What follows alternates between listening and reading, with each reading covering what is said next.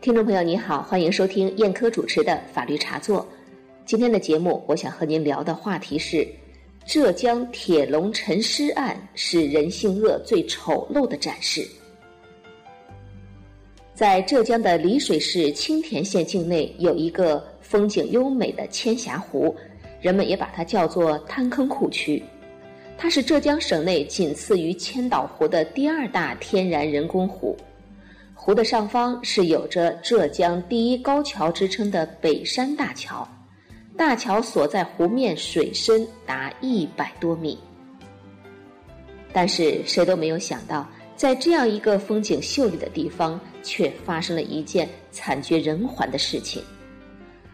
二零一二年九月一日凌晨，内蒙古男子张某被人关进铁笼后。从北山大桥上抛入湖中，从此音讯全无。尽管凶手在作案半年后落网，但由于抛尸位置隐蔽，而且深水打捞难度极大，杭州警方历时两年，先后四次展开搜捞行动，最终于二零一五年一月六日下午，成功打捞出被害人的尸体以及铁笼，锁定了本案犯罪事实的。关键客观性证据，案件成功告破。二零一五年三月十六日下午，浙江省杭州市中级人民法院对该案公开审判。杭州中院认为，该案被告人胡方全、张崇轩、金朝国杀人犯罪手段残忍，罪行极其严重。被告人胡方全在本案中所起作用最大，且系累犯。归案后拒不认罪，主观恶性极深，依法应予严惩。主犯胡方全犯故意杀人罪、非法拘禁罪，决定执行死刑，剥夺政治权利终身。被告人张崇轩、金朝国分别被判处死缓和无期徒刑。经法院审理查明，因债务纠纷，被告人胡方全于二零一二年六月十日。伙同他人从杭州下城区将被害人内蒙古的商人张某带离杭州，后来又指使被告人张崇轩、金朝国等人在永嘉县、青田县等地将其非法拘禁八十余天。期间，被告人胡方全分别向张红的亲友所得人民币六百二十万元、三万元。同年八月三十一日晚。被告人胡方全、金朝国、张崇轩在他人协助下，将被害人张某关入铁笼，运往青田县滩坑水库方向。后由被告人胡方全、张崇轩、金朝国于次日凌晨，将关有被害人张某的铁笼抬到北山大桥，从桥栏杆上推入滩坑水库。面对这起案件。每一个有良知的人都会感到恐惧和愤慨吧。浙江铁笼沉尸案是丑陋的一次人性恶的展示。你欠我的钱不按期归还，我就动用私刑。除了持续向受害人家属勒索巨款外，最终还将受害人囚禁在一个窄小的铁笼子里，从千峡湖的大桥上。推入百米深的湖底。在杭州中院庭审的质证环节，公诉人现场出示了关押张某的铁笼，这是一个长、宽、高分别为六十六、十、七十厘米大小的笼子，因为在水下浸泡了两年多，已经生锈发黄。据悉，被害人张某身高一米八，体重近二百斤，是一个十足的。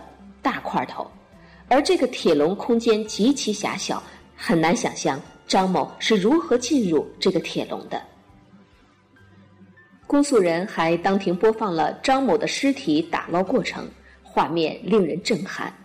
在水下八十三米深处，四十四岁的内蒙古商人张某的遗体如同婴儿般，紧紧地蜷缩在不大的笼子里，一双腿呈悬空状态。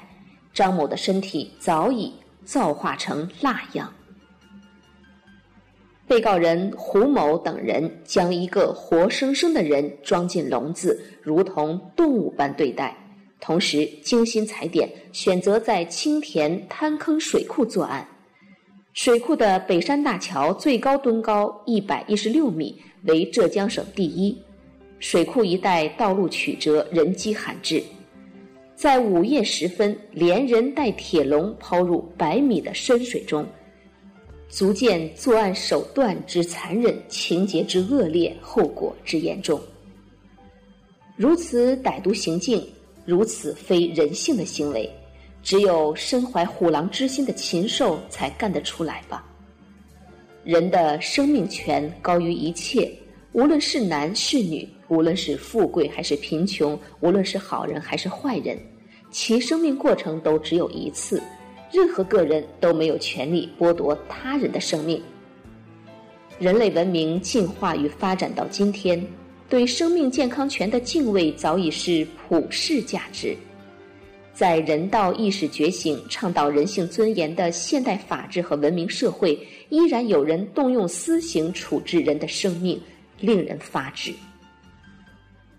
从古至今，围绕人性是善还是恶展开过无数次激烈的争论。中国人受儒家思想的影响很深，以儒家为代表的中国古贤圣哲认为人之初性本善，而西方人普遍支持基督教圣经和基督教神学中人性本恶的观点。基督教主张原罪说，指出任何人天生都是有罪的，只有笃信上帝才可能获得灵魂的拯救。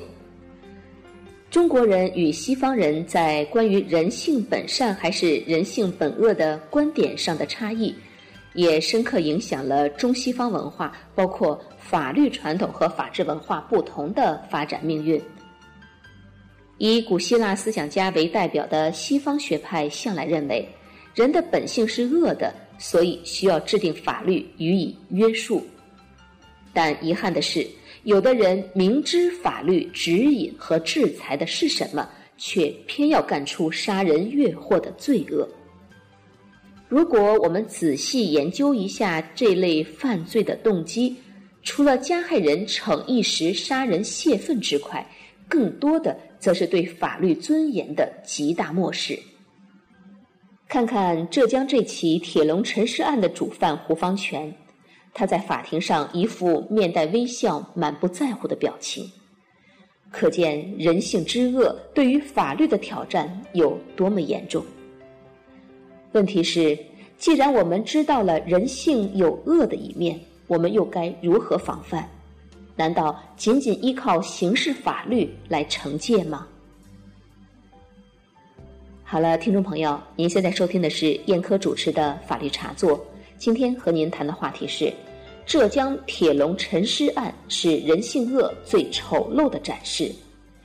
今天的节目就到这里，欢迎您关注我们的同名微信公众号“法律茶座”。在我们的法律茶座微信公众号中，您可以查看到我们每期节目的文字稿。